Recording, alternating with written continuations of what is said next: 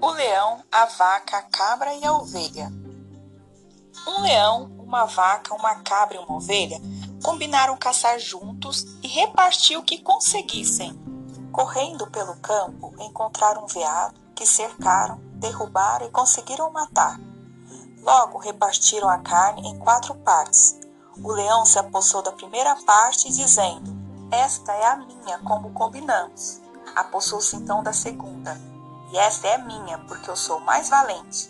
Tomou então a terceira parte, e esta é minha também, porque eu sou o rei dos animais.